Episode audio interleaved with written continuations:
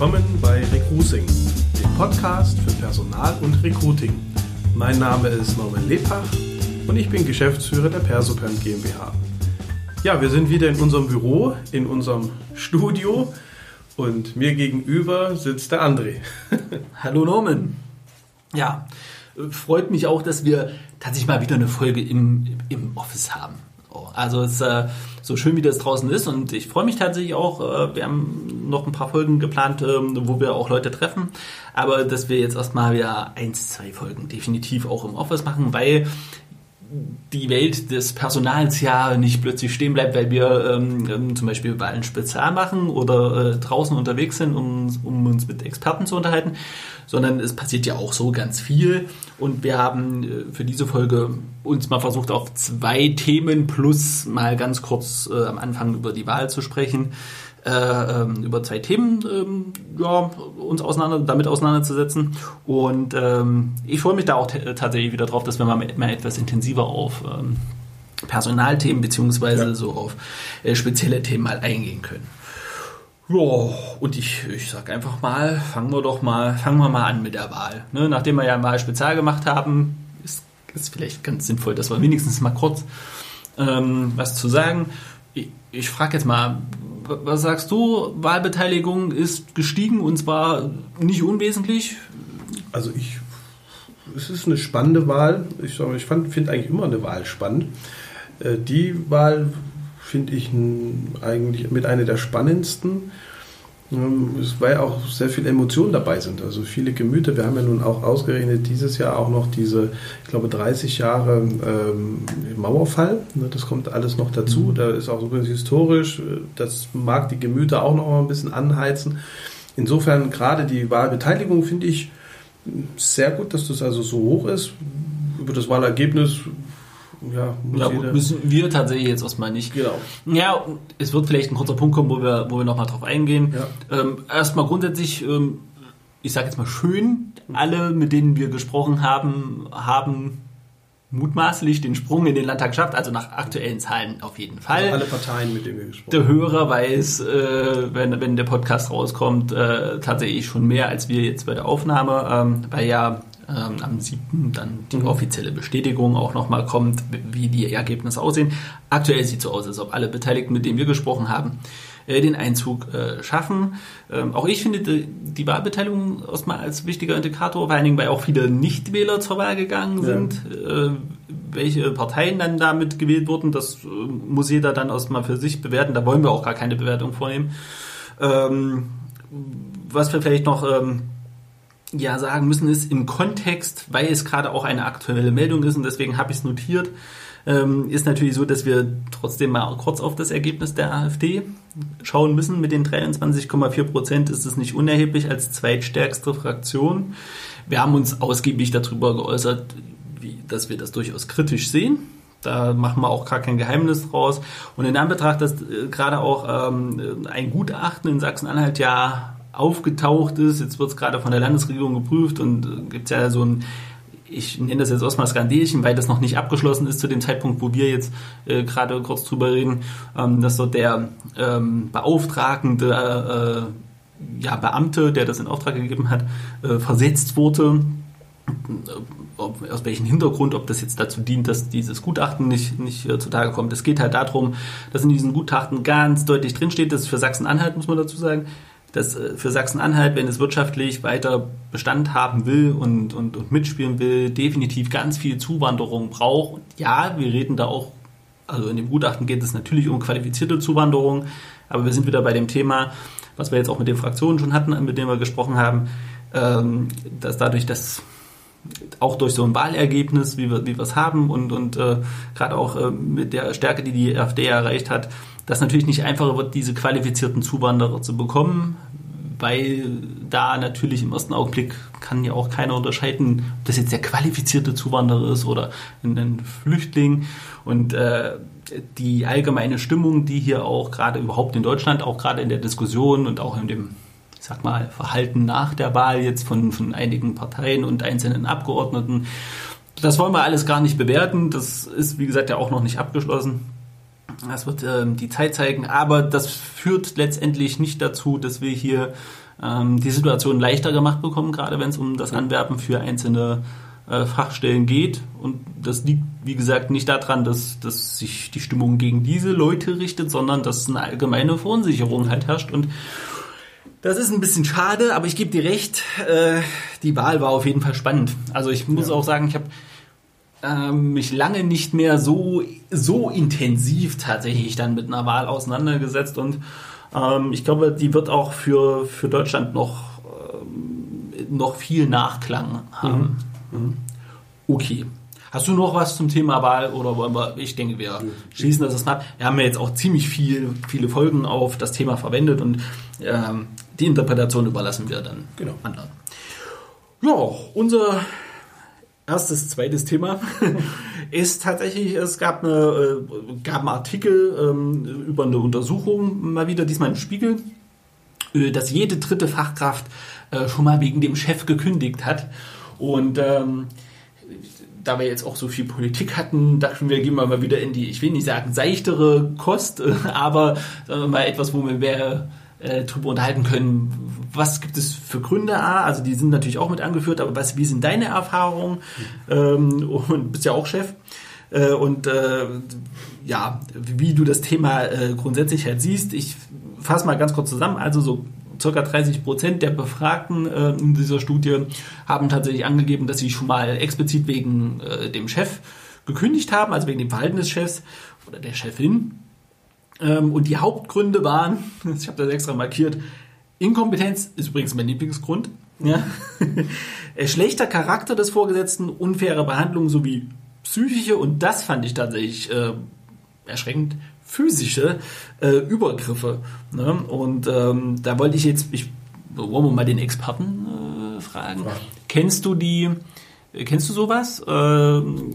Begegnet dir das häufig? Hast du Bewerber mit Bewerbern gesprochen, die das vielleicht auch schon mal angesprochen haben, das Thema? Wie, wie sind da deine Erfahrungen? Also ich teile das jetzt mal die Antwort, weil zum einen bin ich auch Chef ja. und ähm, war auch in verschiedenen anderen Unternehmen auch schon mal in einer Führungsposition und hoffe einfach, dass äh, sich niemand in der Form ja mal gegen mich oder gegen das Unternehmen entschieden hat, weil es an mir lag. Ne? Natürlich gibt es Phasen auch in einem Unternehmen, äh, wo es vielleicht finanziell nicht so gut ist, wo man auch betriebsbedingt Entscheidungen treffen muss, die auch unpopulär sind, die nicht schön sind, die auch für die Führungskraft nicht schön sind. Aber ich hoffe doch, dass es zumindest in meiner Person nicht und nie dazu gekommen ist, weil man das in meiner Person mit mir nicht aushalten konnte. Und so, da implementiere ich alle Sachen, Inkompetenz, Charakter äh, und erst recht auch äh, psychische und physische Übergriffe. Dass es sowas gibt, ist tatsächlich mir schon benannt worden. Gerade der Teil äh, ja, psychische äh, Übergriffe wo einfach so ein immenser Druck aufgebaut wurde mit den Personen, dass die sich selbst nicht mehr eigentlich wohlfühlen konnten. Und das hat man manchmal so im Vertrieb, ja, wo man mhm. an Zahlen sich äh, langhangelt und äh, Bemessungsgrundlagen erbringen muss, die vielleicht gar nicht möglich sind, also wo man wirklich dann auch unter einem Druck äh, gerät, der einfach, äh, wo man einfach nicht mehr sich in irgendeiner Form äh, ja, dagegen wehren kann. Ähm, der ja, psychische Druck, ähm, das ist einfach einer, der auch so latent mitschwingt, glaube ich. Ja? Also viele berichten von Unwohlsein, äh, mhm. Bewerber, die sagen, naja, ich habe halt Stress und äh, die Situation macht mich unzufrieden, aber wenn der Vorgesetzte an der Stelle eben das nicht korrigiert und ein bisschen auffängt und auch filtert, ja, ich glaube, so ein Vorgesetzter hat auch häufig auch so eine Filterfunktion. Ja? Also der Druck, den eins zu eins immer an den einzelnen Mitarbeiter weiterzugeben, das überfordert zum Teil auch die Menschen und das, glaube ich, führt dann zu psychischen Druck. Mhm. Physische Übergriffe sind mir glücklicherweise nicht bekannt. Man kennt das vielleicht aus Berichten, wo man das auch mit äh, Belästigung. Ja, das, das, ich gehe auch fast mal davon aus, dass genau. das der größte, ich hoffe, mhm. was, nee, das, oh, das klingt falsch. Ich glaube, dass das der größte Teil ist. Ich kann mir nur in den seltensten Fällen tatsächlich jetzt wirklich physische mhm. Übergriffe im Sinne von Schlagen vorstellen. Also mir sind zwei Weiß Sachen eingefallen an der Stelle. Das eine ist tatsächlich eine sexuelle Belästigung, ja, ja, was ja. ja auch eine physische ja, ja, ein Angriff eigentlich auf die Person ist. Und das Zweite, was mir eingefallen ist, ist, da habe ich immer so alte Bilder, ja, wo ein Handwerksbetrieb, äh, ja, wo der Meister, ich sage jetzt mal, seinen Gesellen so eine kleine Kopfnuss äh, gibt. Ja, ja, stimmt, ja. Also das sind die Bilder, aber ich, ich glaube in der heutigen Gesellschaft ähm, und hoffe einfach, dass das äh, tatsächlich selten ist, also ganz selten. Wir haben jetzt hier keine Zahlen, wie sich das aufteilt, aber physische Übergriffe sind, glaube ich, das, das Schlimmste, was man eigentlich einem anderen Menschen antun kann. Ähm, obwohl ich auch glaube, dass man, wenn man permanent mit einem ja, inkompetenten Menschen zusammenarbeiten muss, der einen auch noch äh, die, äh, ja, ich sage jetzt mal, die, die Herangehensweise erklärt oder auch Forderungen aufstellt, die halt einfach nicht nachhaltig sind oder die halt einfach nicht zu erfüllen sind, ähm, dann ist es auch schwer. Ich kenne da tatsächlich Praxisbeispiele aus dem, aus dem Umfeld, also ähm, sagen wir mal erweitertes Umfeld und auch durchaus Hören sagen, aber da haben Leute tatsächlich dann gesagt, ähm, ich kündige, weil eine Mischung stattgefunden hat. Einmal die Inkompetenz und zeitgleich aber auch der der Druck, das Vorführen und das dann beschuldigen, dass man an Sachen schuld ist, die quasi der Vorgesetzte, der inkompetent war, verbockt okay. hat. Okay. Also diese, ich glaube, den einzelnen Grund gibt es vielleicht gar nicht. Ich glaube, das ja. ist dann immer so eine Mischung aus, ähm, ja, du hast natürlich recht, also physisch, physische Gewalt, also nee, auch psychische Gewalt, also überhaupt Gewalt, äh, finde ich, ist furchtbar, dass das überhaupt mit als Grund angeführt werden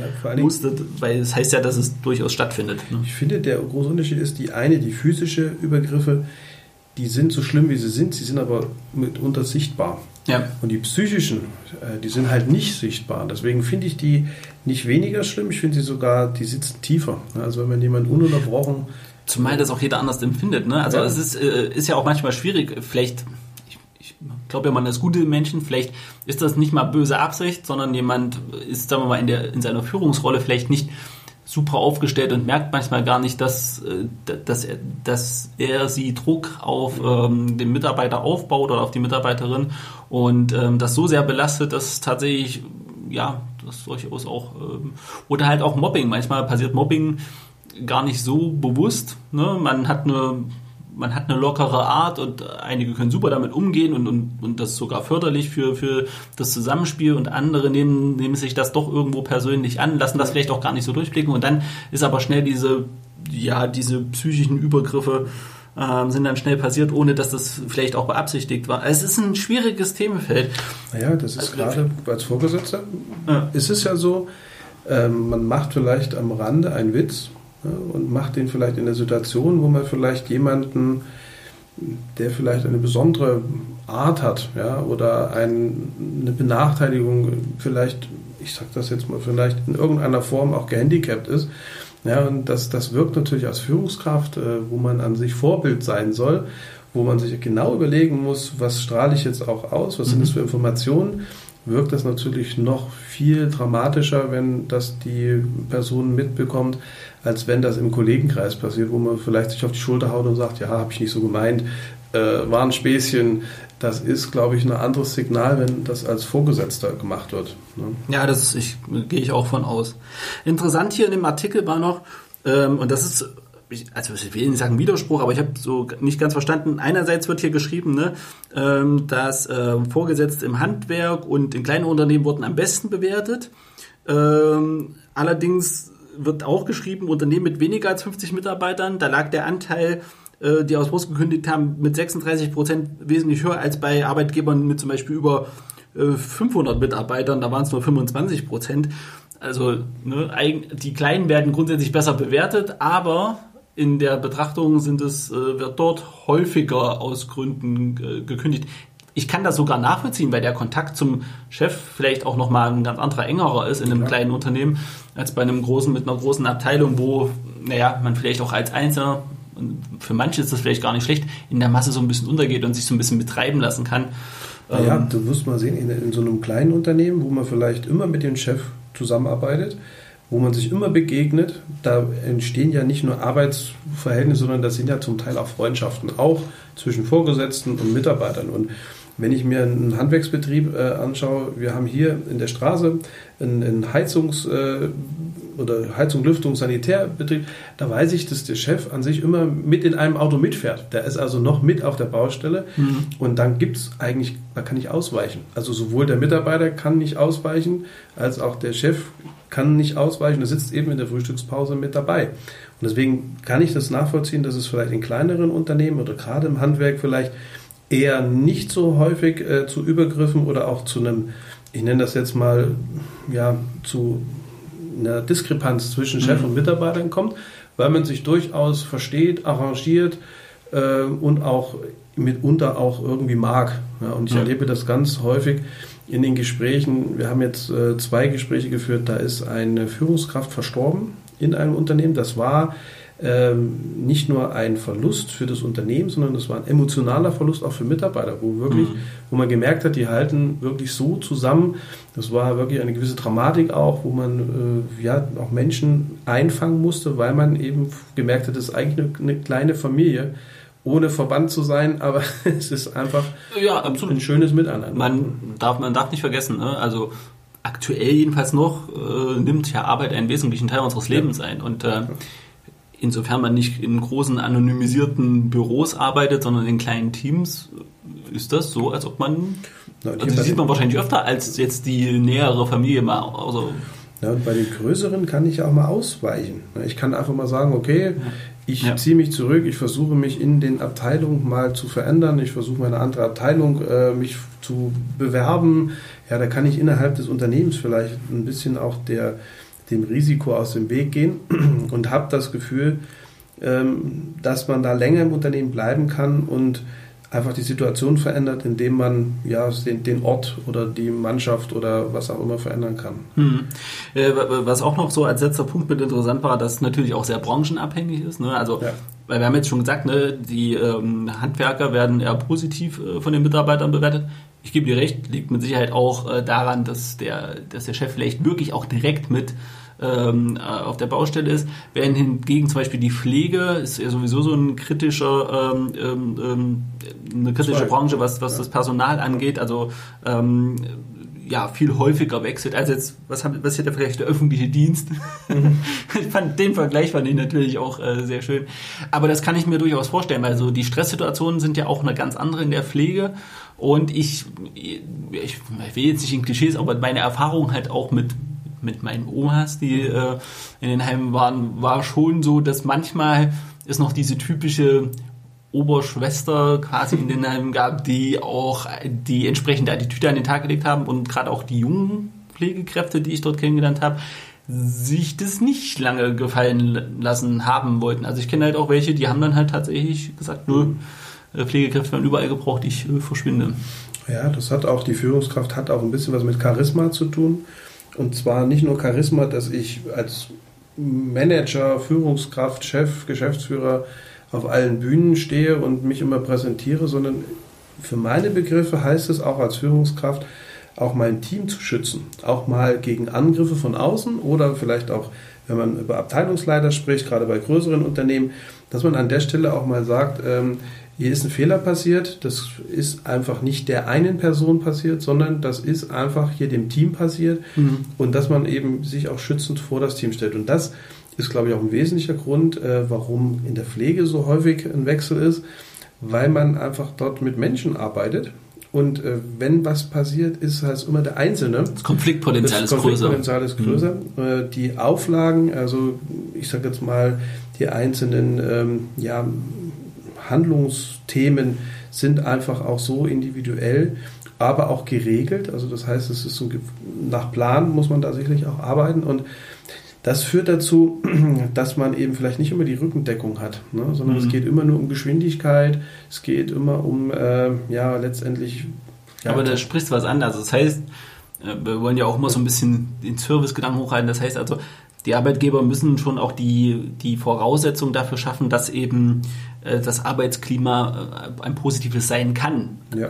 Also, das also, heißt regelmäßige Schulung vielleicht auch für klar. Führungskräfte oder halt in dem Fall, du hast es angesprochen, in der Pflegezeit, also den Druck auch vielleicht ein bisschen rausnehmen. Es muss immer wirtschaftlich bleiben, keine Frage. Ähm, obwohl ich das jetzt mal für die Pflege tatsächlich sogar in, in den Raum stelle, ob es da nicht Lösungen gibt. Und ob wir auf Dauer wirtschaftlich Pflege betreiben können mit einer alternden Gesellschaft. Aber es muss halt, ähm, der Arbeitgeber muss Rahmenbedingungen durchaus schaffen, dass die Mitarbeiter und auch das Führungspersonal die überhaupt die Möglichkeiten haben, äh, dem entgegenzuwirken, halt Frust abzubauen, den Puffer zu, ähm, zu also ermöglichen. Hm. Also ich, hm. ich, glaube auch, dass das was mit Transparenz zu tun hat. Sicherlich gerade in der Pflege ist so eine transparente Kommunikation vielleicht nicht immer so einfach, mhm. ne, weil man vielleicht zu einem Konzern gehört. Konzerne haben vielleicht Veränderungsprozesse, äh, die mitunter sehr schmerzlich sein können, wo man auch vielleicht sagt, okay, wir machen was Neues. Äh, nicht jeder macht vielleicht mit oder will mitmachen. Und das geht aber viel in die Richtung Kommunikation, wo man die Menschen mitnehmen muss. Aber ich erlebe auch, dass viele Mitarbeiter auch so frustriert schon sind, dass sie einfach auch, ich sag mal, nicht mehr das glauben wollen, was ihnen auch gesagt wird. Und da kann man sich sehr viel Mühe geben. Es ist manchmal für die Führungskraft auch sehr schwer, die Mitarbeiter abzuholen und wirklich zu beweisen, dass man es auch ernst meint und ehrlich meint, weil sie einfach schon viele Enttäuschungen hinnehmen mussten. Ja, da kommt mir gerade in den Sinn, ja, du hast vorhin, äh, hatte ich die Gelegenheit bei einem Telefonat äh, zuzuhören, hast von einem Feelgood-Manager gesprochen, äh, würde ja vielleicht auch Sinn machen in, in vielen Positionen. Klingt erstmal so, Feelgood-Manager, aber wenn wir über das Thema reden und das, wie gesagt, naja, ich meine 30 Prozent, ne, ähm, ist, finde ich, jetzt keine ähm, kleine Zahl. Ja wenn man dem entgegenwirken könnte, um zumindest also die äh, Stressfaktoren rauszunehmen. Ich meine, gegen Inkompetenz können wir nichts muss man nicht sagen. muss, das HR, muss das HR halt äh, bessere, bessere Abteilungsleiter oder halt der Chef. Ich meine, gut, ne, wenn, wenn der ganz große Chef halt inkompetent ist, hast du halt schlechte Karten. So, aber ähm, das sind jetzt nicht die Faktoren, wo man jetzt, sagen wir mal, unmittelbar ansetzen könnte, aber halt so jemanden, der zumindest den Druck rausnimmt, der Stimmung im Team auch aufnimmt und vielleicht auch an den entsprechenden, zum Beispiel ins HR weitergibt oder in die ja. Chefetage weitergibt.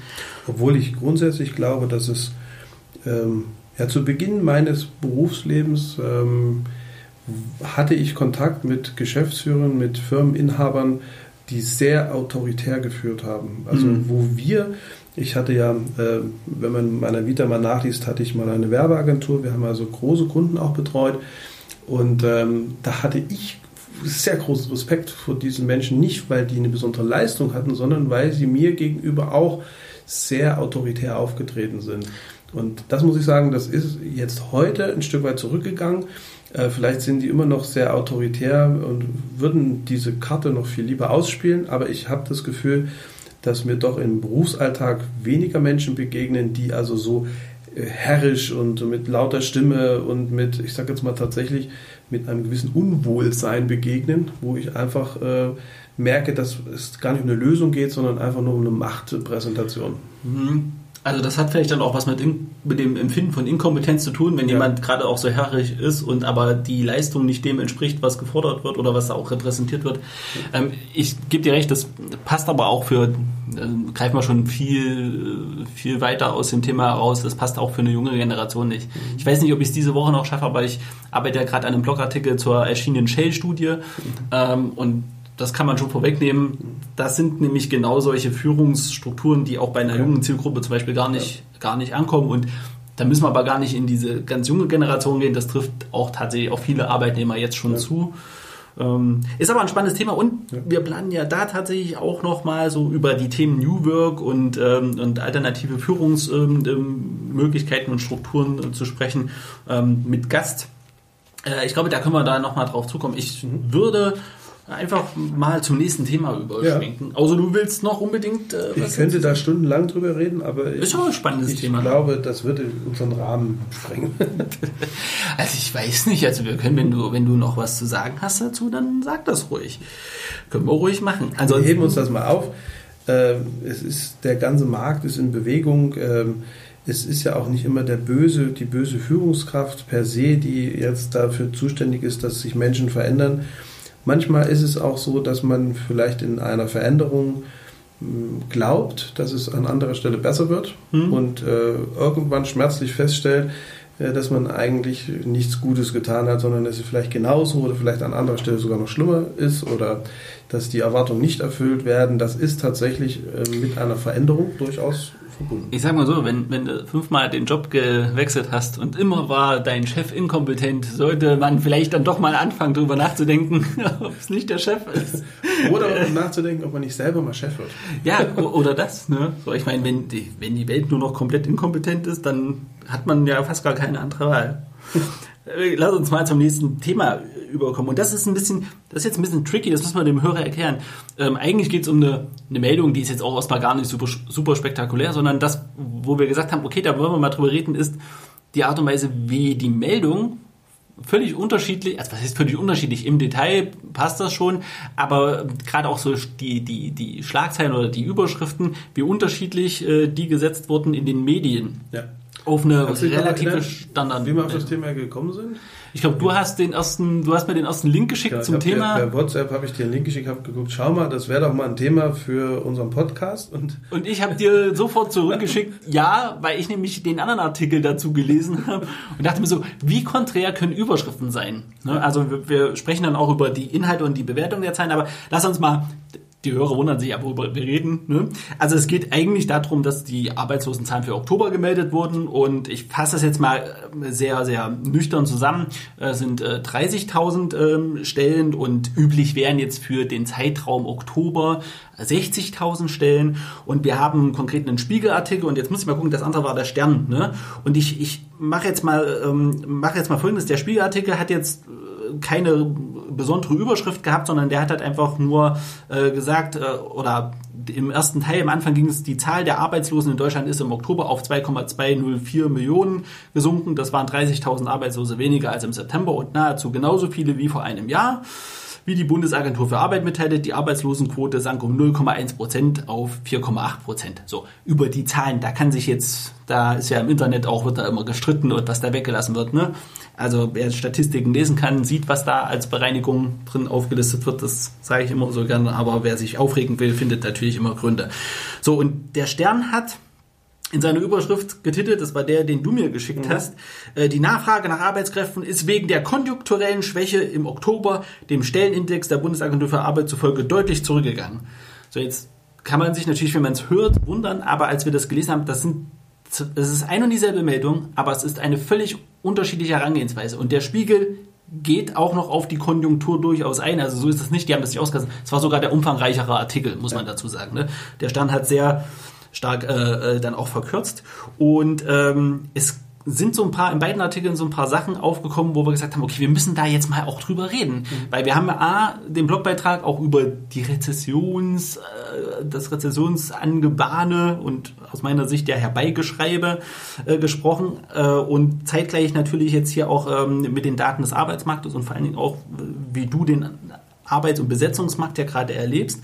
Und deswegen war es wichtig, ähm, mal darüber äh, zu sprechen. Also, im Spiegel steht, es ist der niedrigste Stand seit der Wiedervereinigung und das finde ich erstmal ein sehr positives Zeichen. Ähm, Fakt ist tatsächlich, wie gesagt, dass es sonst 60.000 sind und ähm, wir uns jetzt auf 30.000 äh, quasi um die Hälfte äh, es zurückgegangen ist, der, die, die Nachfrage äh, nach äh, Arbeitskräften, äh, beziehungsweise nach, nach ähm, äh, ja, also die, die vermittelt Stellen, wurden, Stellen. Stellen. Äh, und äh, jetzt muss man, äh, jetzt kommt natürlich auch hier die aktuelle konjunkturelle Schwäche hinterlässt, also im Spiegel, hinterlässt durchaus ihre Spuren am Arbeitsmarkt, sagt der BA-Chef äh, Detlef Scheele. Aber er gibt auch noch alles im allen zeige sich der Arbeitsmarkt weiterhin robust. Und heute war auch die Übergabe von den Wirtschaftsweisen, die, ähm, die das übergeben haben. Und bei diesen ganzen und auch da in der Pressekonferenz wurde ganz klar nochmal gesagt, so diese Rezession deutet sich in Teilen nur an und betrifft auch nicht alle und eigentlich ist es gar nicht so schlimm.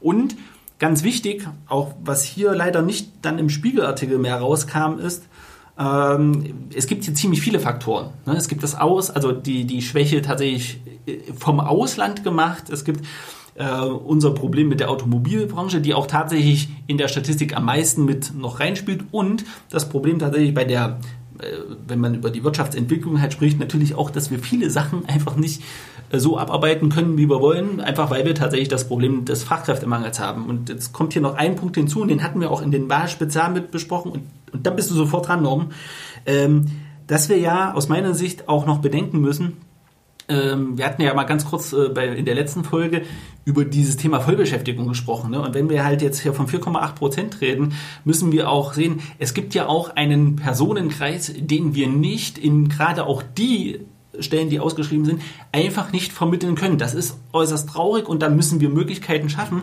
Aber das kommt ja noch mit hinzu. So, und ähm, und dann kommen wir später noch zum Sternartikel. Aber wie, wie siehst du das denn? Ich finde das halt immer kritisch, wenn das so, wenn da nicht diese Punkte mit berücksichtigt werden und mal aufgelistet werden. Weil, äh, wie gesagt, grundsätzlich der Spiegel völlig anders äh, herangegangen als der Stern, auch viel positiver. Also der Stern hat aus meiner Sicht ja gleich versucht, eine Agenda aufzudrücken durch die Überschrift. Ne?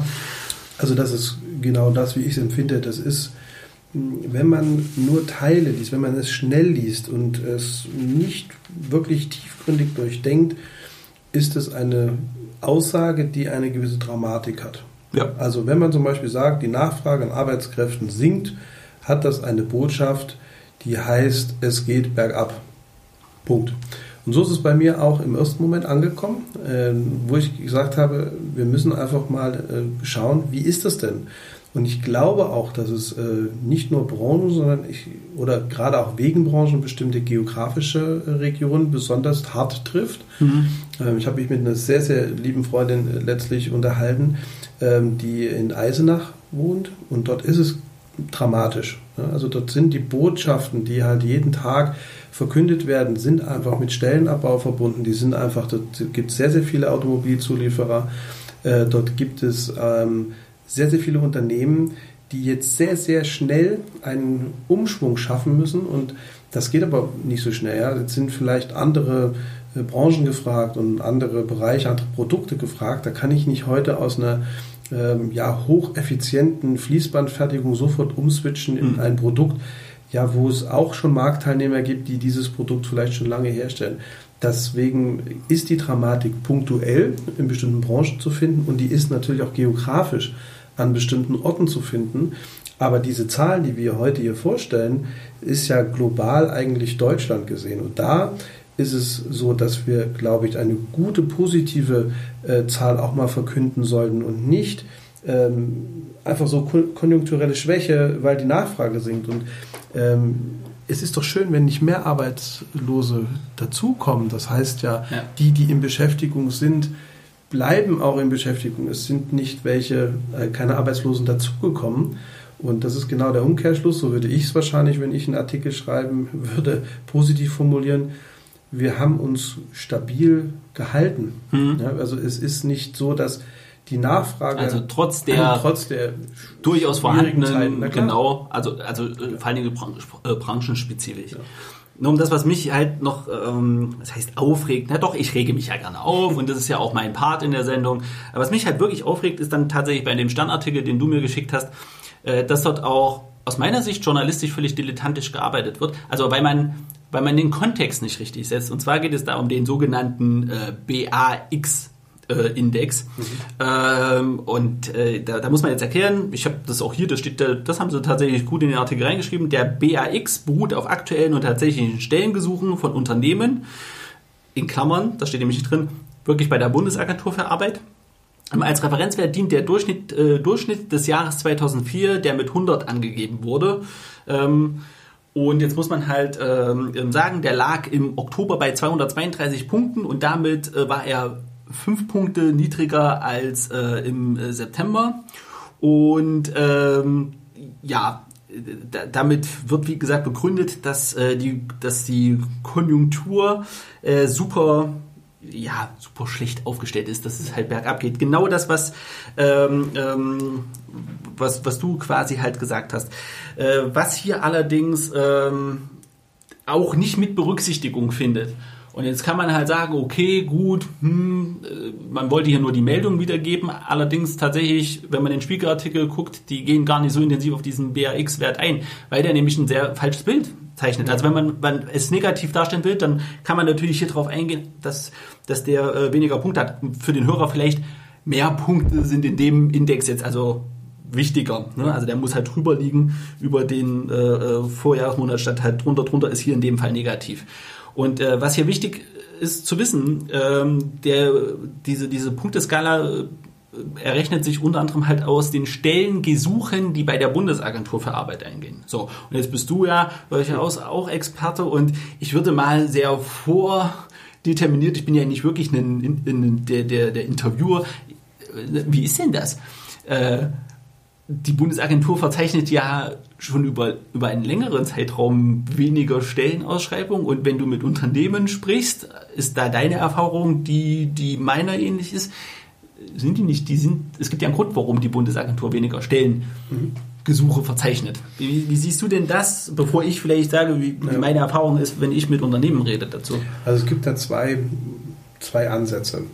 Die Bundesagentur für Arbeit, und so bewerte ich es jetzt mal in meiner Funktion als Inhaber einer Personalberatung, mit Erfahrung auch bei zwei sehr großen Personaldienstleistern, wo es zwei Unterschiede gibt. Und der eine Unterschied ist, äh, nutze ich das Know-how der Bundesagentur für Arbeit in dem Sinne, dass ich die Menschen auch äh, beauftrage, mir Stellen oder Menschen für die Stelle vorzuschlagen. Das heißt also aktiv in dem Pool, den der vorrätig ist, an Arbeitssuchenden zu schauen, passt eine Person auf diese Qualifikation oder mit dieser Qualifikation auf diese Position. Ein anderer Bereich ist die Bundesagentur für Arbeit und zwar ausschließlich die Homepage zu nutzen als Art Stellenbörse. Mhm. Und jetzt weiß ich nicht genau, was man hier bewertet hat. Ich glaube doch, dass es eher die sind, die auch in der Betreuung bei der Arbeitsagentur sind. Nee, es geht tatsächlich dieser, dieser Wert. Ich habe das extra mal nachgelesen, mhm. weil das weil das ja immer keiner weiß, weil das auch selten äh, wirklich so genau thematisiert wird. Es geht tatsächlich um die Stellen, die bei der Bundesagentur, egal jetzt, äh, mhm. ob, die, ob die aktiv da äh, besetzen sollen, äh, die Stellen, die bei der Bundesagentur eingehen, okay. damit sie irgendwann besetzt werden. Ähm, ich habe das deswegen gefragt, ich wollte erst mal äh, äh horchen, ob es von deiner Seite aus ähm, ähm, da noch einen Input gibt. Äh, ich arbeite ja für uns viele Statistiken aus ne, und auch viele, viele äh, Studien, die sich mit dem Arbeitsmarkt beschäftigen. Und das, was mir hier zum Beispiel im Artikel fehlt, ist die komplette Reflexion, dass nämlich die Bundesagentur seit Jahren rückläufige Zahlen halt hat, was die Stellenbesetzung angeht. Und zwar aus folgendem Grund, weil die Unternehmen tatsächlich lieber in eigene Jobbörsen, zum Beispiel auch in, äh, in, in Headhunter, in Empfehlungstools, in ähm, äh, Messen etc. investieren, als tatsächlich Anzeigen und Stellen direkt ja. bei der, überhaupt bei der Jobagentur zu melden.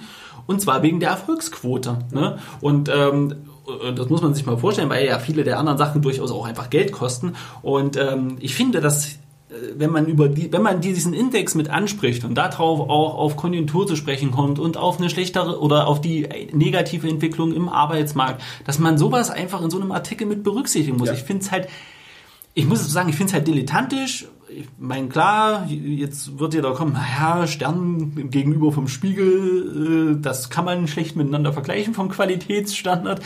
Aber auch beim Spiegel kommt das ja gar nicht mit drin vor. Ich meine, die haben jetzt auf den Index, sind die ganz, ganz marginal Nummer eingegangen, aber ich finde, dass man wenn man so einen Artikel macht und zu diesen Zahlen halt spricht und immer noch auf die konjunkturelle Schwäche kommt, dann muss man solche Sachen, solche Faktoren, die, wie so ein Index, wenn man den mit reinbringt, auch mit berücksichtigen. Es ja, verzerrt das ist, Bild. Der ist aber auch nicht so. Ich beschreibe das jetzt mal. Das eine sind Fakten und Daten und Zahlen und das, worüber wir jetzt gerade sprechen, sind tatsächlich auch Erfahrungen. Und die Erfahrungen hast du gemacht. Äh, die Studien sagen das nur. Okay. Die Studien sagen ja ganz klar, äh, bei, wenn die Befragungen kommen, ne, ob, ob das von McKinsey ist ähm, oder anderen ähm, ähm Studien, wenn wenn es jetzt um, um Mitarbeiterbefragungen, wir gucken uns das ja zum Beispiel an, welche Tools funktionieren gut. Und gerade die, die sich darum handeln, welche Recruiting-Tools werden verwendet, äh, welche Erfahrungen machen die Unternehmen damit, wo sind die Erfolge, was wollen die Bewerber lieber haben, ist es so, dass in ganz vielen der Befragungen die Unternehmen sagen, ja, die Bundesagentur machen wir entweder gar nicht mehr oder halt, ja, also der sprechen sie keinen besonderen Erfolg zu, aber die Zahlen dass, dass die äh, Unternehmen immer weniger bei der Bundesagentur direkt auch schalten, also überhaupt eine Stelle hingeben, die sind ein wichtiger Indikator und die sind jetzt auch nicht so, dass wir jetzt hier über 0,5 äh, Prozent reden, sondern das sind jetzt, ich habe die Zahlen jetzt nicht im Kopf, weil so viel Zeit zur Vorbereitung war da nicht, aber die sind äh, wesentlich höher und müssen einfach zumindest mit Berücksichtigung finden in so einem Artikel. Aus der Historie heraus sind ja früher Unternehmer an die Arbeitsagentur herangetreten um einen Menschen zu suchen, der sich vielleicht in Arbeitslosigkeit befindet oder ich sage jetzt mal, arbeitssuchend gemeldet ist, weil er in Zukunft, äh, man muss sich, glaube ich, drei Monate vor, bevor, man, bevor das Arbeitsverhältnis endet, äh, muss man sich schon arbeitssuchend melden. Also ja. Menschen, die einfach arbeitssuchend sind. Und die Situation ist heute eine andere. Ja? Auch die Wahrnehmung, dass man einen, ich nenne das jetzt mal Arbeitssuchenden findet, unter denen, die jetzt arbeitssuchend gemeldet sind. Die Wahrscheinlichkeit ist einfach viel geringer geworden, als sie vielleicht noch vor vielen Jahren war. Und vor vielen Jahren, also wir sprechen ja hier in einem Zeitraum, äh, sagen wir mal, fünf, fünf sechs Jahre. Mhm. Und ähm, es ist tatsächlich so, dass wir ähm, deswegen die Wahrnehmung auch der Unternehmer oder der Suchenden natürlich dann haben, dass vielleicht die Hilfe ausbleibt, weil man nicht davon ausgeht, dass die Qualifikation jemand ist, der gerade Arbeit sucht. Ist ja auch nachvollziehbar. Der Markt ist ja mit den ähm, 4,7, äh, äh, 4,8 Prozent ja auch relativ relativ gesehen leergefegt. Ja. Ähm, wie ist denn das? Wie erlebst du denn das? Die, die Unternehmen, wenn die dich be, zum Beispiel beauftragen, ähm, spielt denn zum Beispiel eine Anzeigenschaltung bei der Bundesagentur da noch eine Rolle oder beauftragen die dich nicht genau deswegen, weil äh, bei Anzeigen, also eine Anzeige bei der Bundesagentur können die ja theoretisch selber schalten. Ja. Ne? Ähm, wird das noch mit, ist das noch so ein unbedingtes äh, ähm, Must-Have oder macht ihr das zum Beispiel halt, weil es einfach mit dazugehört? Ähm, aber im Prinzip kommt Kommt da Response? Wie ist denn, wie ist denn deine Erfahrung? Ihr benutzt ja auch mehrere Tools. Also wir benutzen fast alle Tools, die uns irgendwie zur Verfügung stehen. Da zählt die Bundesagentur für Arbeit auch dazu. Allerdings gehen wir meistens davon aus, dass die Stellen, die wir ausschreiben, nur bei der Bundesagentur gelistet werden. Das heißt, wir nutzen die Bundesagentur als ich sage jetzt mal als Stellenplattform, als äh, Jobbörse. Mhm. Und ähm, insofern ähm, hat das ähm, hat ein paar Vorteile. Die äh, Börse ist gut vernetzt, gut verlinkt. Man hat über Google auch ein paar äh, Möglichkeiten, eben dort gelistet zu werden. Die Ausbeute ist gering, mhm. weil man natürlich Menschen anspricht, die Arbeits auf, auf, nicht arbeitssuchend, das ist jetzt eine schwierige Abgrenzung, sondern die einfach mal auf Suche nach einem neuen Job sind Jetzt muss man ja auch sagen, ihr, ihr vermittelt ja wirklich äh, sehr spezifisches Fachpersonal, ja. in, auch in Führungspositionen. Da ist die Wahrscheinlichkeit sowieso erstmal geringer. Ja, aber tatsächlich ist es immer ein Kanal, den wir nicht, ich sage es mal, außer Acht lassen. Hm. Aber ähm, es ist nicht das führende Instrument. Das soll auch bitte keiner falsch verstehen. Also ich möchte ja gar nicht gegen die Bundesagentur an sich ähm, ähm wettern. Ähm, hier ging es mir darum, dass äh, man diese Zahlen in Relation setzen muss und, und die Untersuchungen ja. halt einfach in diese Richtung deuten. Ne? Deswegen wollte ich so ein bisschen auch sagen, es ist nicht verkehrt, dieses Medium oder dieses Instrument Bundesagentur. Mhm. Ähm, es ist tatsächlich, vielleicht auch wenn man ausländische Mitarbeiter sucht, ist das über die äh, verschiedenen Vernetzungen ist es ein interessantes Medium. Aber bei der Statistik ist es tatsächlich äh, wirklich ein Hinderungsgrund, äh, diese Zahlen so zu färben, äh, weil die sehen, sie sehen einfach falsch aus. Ja? Und man, das, man merkt es ja in unserem Gespräch, und ich hatte diesen kritischen Artikel tatsächlich zu dir geschickt, ja, ja, ne? merkt man relativ schnell, dass man das hinterfragen muss. Und dieses Hinterfragen führt doch recht schnell dazu, dass wir aber das passiert ja nicht nur. Das ist ja das, worum es mich so aufregt, weil wenn man sich, ich meine, die Kommentarfunktion im Facebook, da müssen wir jetzt nicht drüber reden, aber wenn man sich das halt anguckt, wie kommentiert wird, also davon abgesehen, dass die Zahlen ja grundsätzlich in Frage gestellt werden, weil da ja, das werden alle betrogen, das ist, äh, Facebook ist ja, oh, der Aluhut, äh, der muss da definitiv in der Nähe liegen. Ähm, äh, muss, fällt mir immer wieder auf, dass die Zahlen ja gar nicht deswegen kritisch hinterfragt werden, weil eventuell es gar nicht mal so schlimm aussieht, wie es da skizziert wird, sondern halt tatsächlich, dass es eigentlich noch alles noch dramatischer ist. Wenngleich, das ist äh, tatsächlich witzig, Fun Fact, äh, Deutschland noch nie so glücklich war. Ja. Also der Glücksindex kam gestern, glaube ich, raus und Deutschland war noch nie so glücklich. Ich verstehe schon deswegen Wahlergebnisse nicht das betrifft nämlich auch die ostdeutschen Länder, die massiv zugelegt haben. Manches kann man wirklich nicht so nachvollziehen. Aber wenn ich so eine, ich habe dir den Artikel geschickt, mhm. du hast ihn einen alternativen äh, Beitrag mir geschickt, den ich auch gelesen habe und der an sich das Ergebnis, sagen wir mal, ich habe dir ein Plus, du hast mir ein Minus geschickt, da war es wieder ausgeglichen. Da habe ich gesagt, okay, alles wieder gut. Wenn ich aber, und das ist heute unsere heutige Zeit, äh, wir werden äh, bombardiert mit Informationen ja. und ähm, ich finde vielleicht diesen alternativen Artikel. Ja, ich habe den vom Stern gelesen, finde aber den vom Spiegel nicht, weil er, ich, ich suche auch ihn nicht, weil ich das Ergebnis auch nicht anzweifle. Und im Kopf basiert einfach, dass ich sage, okay, ist negativ.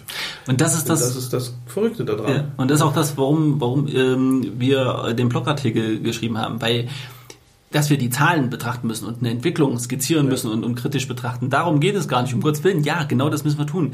Aber diese, die Interpretation von Zahlen und die Überdramatisierung, mhm. anstatt mal nüchtern zu gucken, wo kommt die Entwicklung her, zum Beispiel Automobilindustrie. Wir können da jetzt jammern, aber das ist, das ist, tut mir leid, das ist nicht zwingend von der Politik, das ist ja. hausgemacht von der Automobilindustrie selbst. Also zum einen der diese Skandal an sich, der ist hausgemacht da geht es jetzt nicht um das Vorgehen, dass die Politik da durchaus jetzt mal einschreiten sollte und, und, und, und äh, Regelungen äh, finden sollte, gerade auch für die Geschädigten, sondern es geht halt wirklich darum, das sind hausgemachte Probleme und nicht da passiert was von außen und wir haben da nicht genügend getan und, und grundsätzlich ist die, ist die wirtschaftliche Entwicklung äh, äh, schlecht, sondern man muss ganz genau gucken, wo kommt es her und wie entstehen denn diese Zahlen. Und ja, ich finde, da sind die Medien auch aus meiner Sicht mehr in der Pflicht. Ja das nicht, ja, ich verstehe natürlich, es geht auch um Klicks und um Auflagen. Ich wollte gerade sagen, es lässt sich halt was Negatives, lässt sich einfacher oder schöner verkaufen mit mehr, ja, mit mehr Aufmerksamkeit als vielleicht positiv. Und aber das können die ja in der Überschrift ja, machen. Ja. Und dann erwarte ich aber, dass es was mich ja hier stört, ist okay. Also klar, die haben hier so ein bisschen Framing betrieben, der Stern schon in der Überschrift, indem sie es halt komplett auf die Konjunktur geschoben haben. Man kann das also wie der Spiegel halt machen und dann im Artikel aber klarstellen, passt auf, es gibt auch also es gibt konjunkturelle Probleme, aber folgende Faktoren dürfen wir auch nicht außer Acht lassen.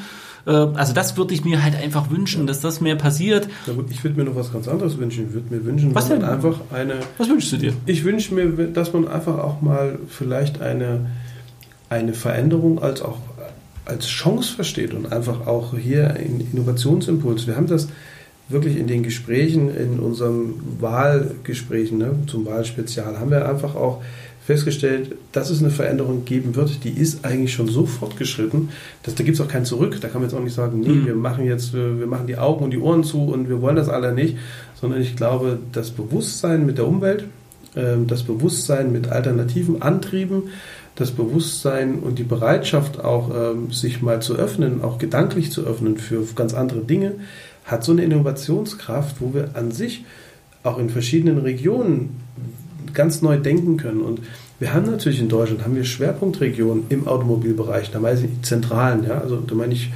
gut, wir haben München, wir haben Ingolstadt, wir haben äh, Stuttgarter Raum, ja. Da sind einfach die ja die größten Automobilhersteller, die man sich weltweit vorstellen kann ähm, oder die mir zumindest bekannt sind.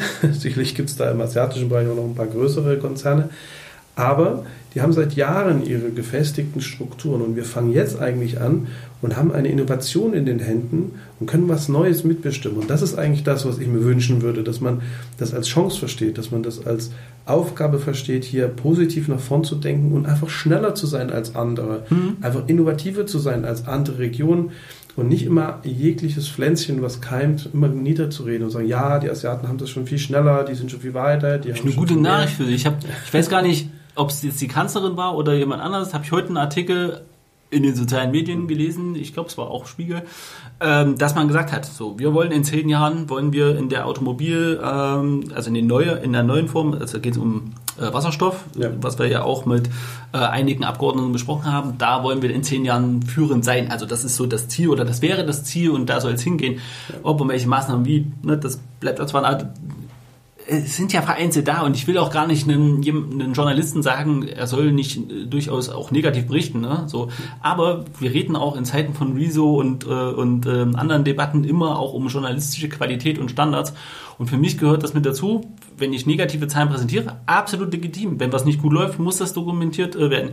Aber bitte setzt es in die richtigen Verhältnisse, damit die Leute, ich die Medien sind ja auch in Zeiten der Social Media Gatekeeper, Informationsgatekeeper und dann bereitet die Informationen bitte ordentlich auf. Journalistische Qualität.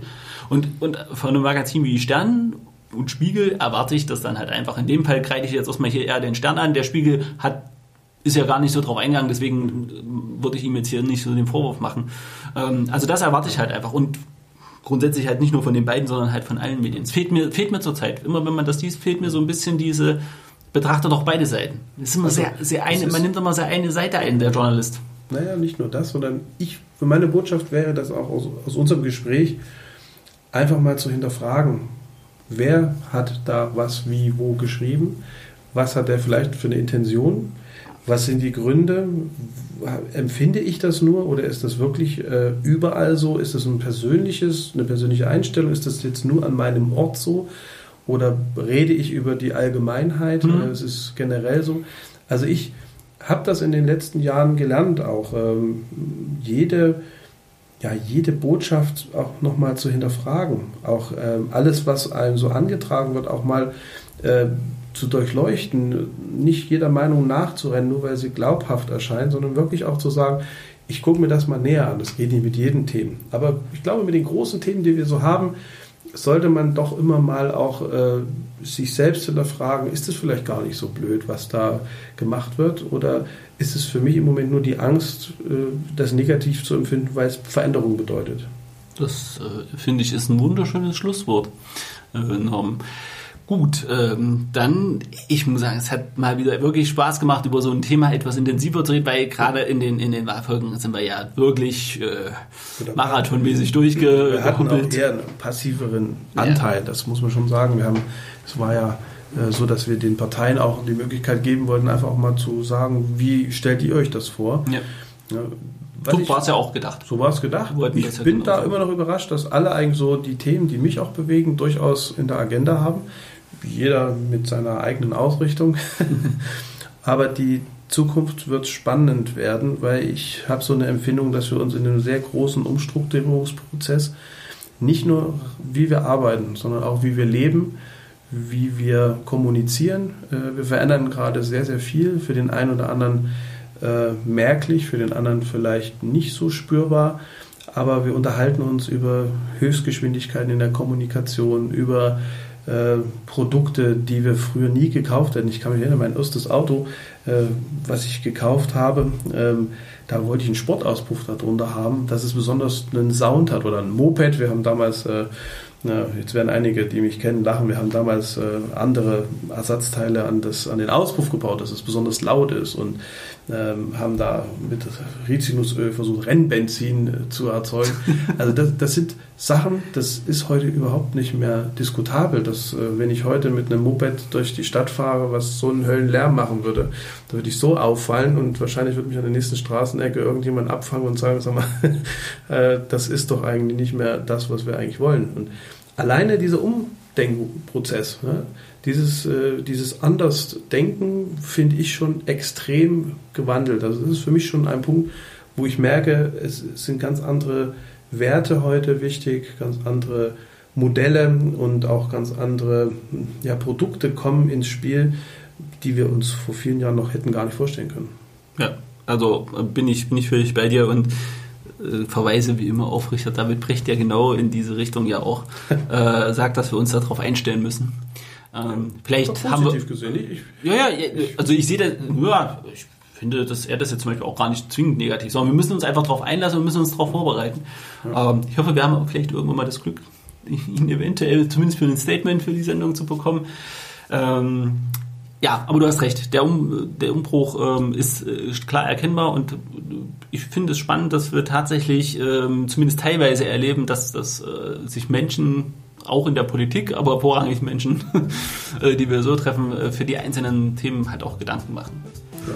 Gut, dann äh, jetzt machen wir aber Feierabend, äh, sonst wird die Sendung wieder zu lang, die armen Hörer. Und ich bedanke mich mal wieder beim, bei dir, A, für das nette Gespräch und vor allem, weil es mal wieder so ein Thema war, was wir auseinander äh, diskutieren konnten. Und ähm, es war wie immer ein innerliches Blumenpflücken. Also, bis bald. Bis bald.